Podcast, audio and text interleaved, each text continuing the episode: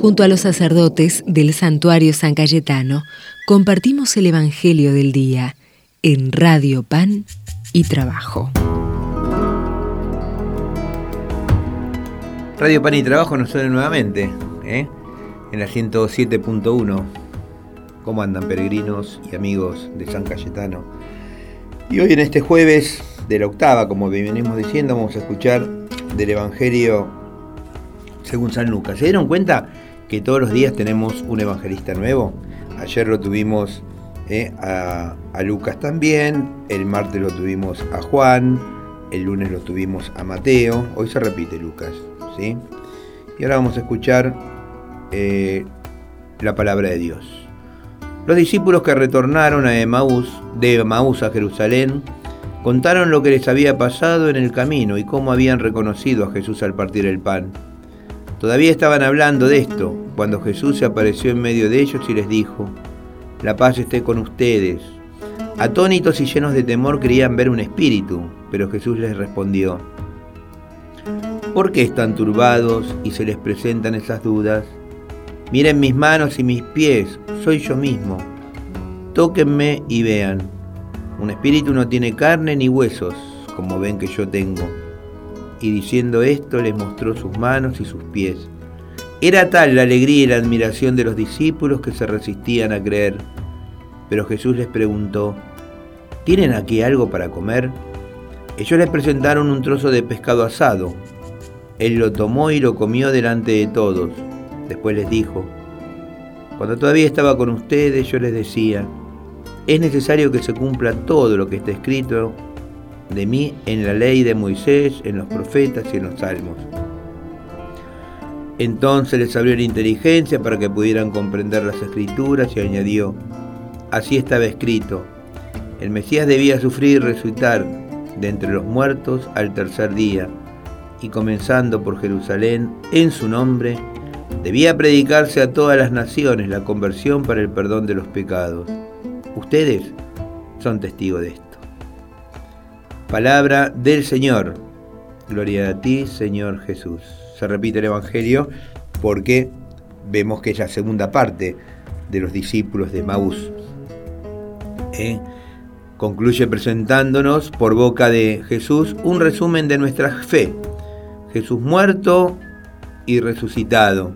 ¿Para qué? Para el perdón de los pecados, en el cumplimiento de las promesas hechas por Dios en las Sagradas Escrituras, como dice ¿eh? así estaba escrito, el Mesías debía sufrir, bla, bla, Lo que llamamos nosotros el querigma, que quiere decir anuncio en griego, que es el centro de la buena noticia de la iglesia que se debe seguir anunciando hoy.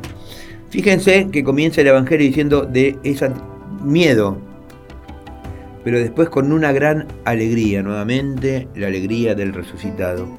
Esa alegría que nosotros tenemos en nuestras vidas que seguimos a Jesús.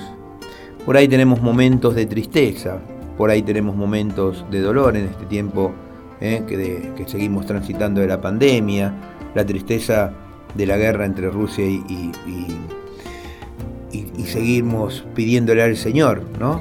Pero ¿para qué? Para que el mismo Jesús entre en el corazón de estos gobernantes para que puedan firmarse la paz, para que pueda haber más tranquilidad. El anuncio. Muchas veces ustedes me eh, habrán escuchado decir esta palabra, somos discípulos y misioneros. ¿eh? Esto es de un documento de la Conferencia Episcopal Latinoamericana, discípulos y misioneros del Evangelio. El discípulo es aquel que aprende de su maestro y nosotros aprendemos de Jesús, nosotros aprendemos de la iglesia, y misionero es aquel que lleva el anuncio, que lleva el querigma. ¿eh? Y no hace falta empezar a los cuatro vientos a gritar, sino que el anuncio es con nuestra propia vida, con el testimonio que tenemos que dar en cada una de las cosas que hacemos, como digo yo siempre, en el trabajo, en la escuela, en la universidad, en la fábrica, en el kiosquito, en el taxi, donde Dios me puso.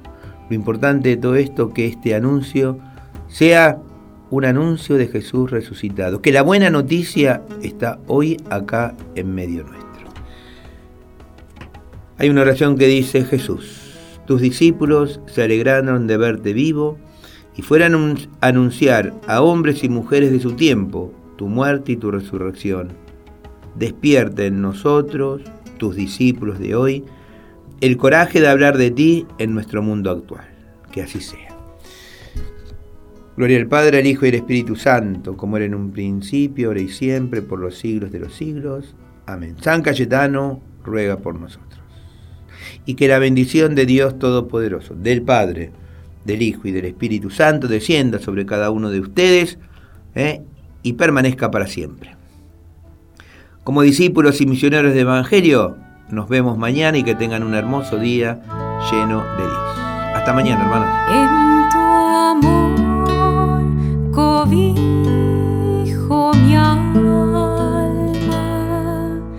en ti encuentro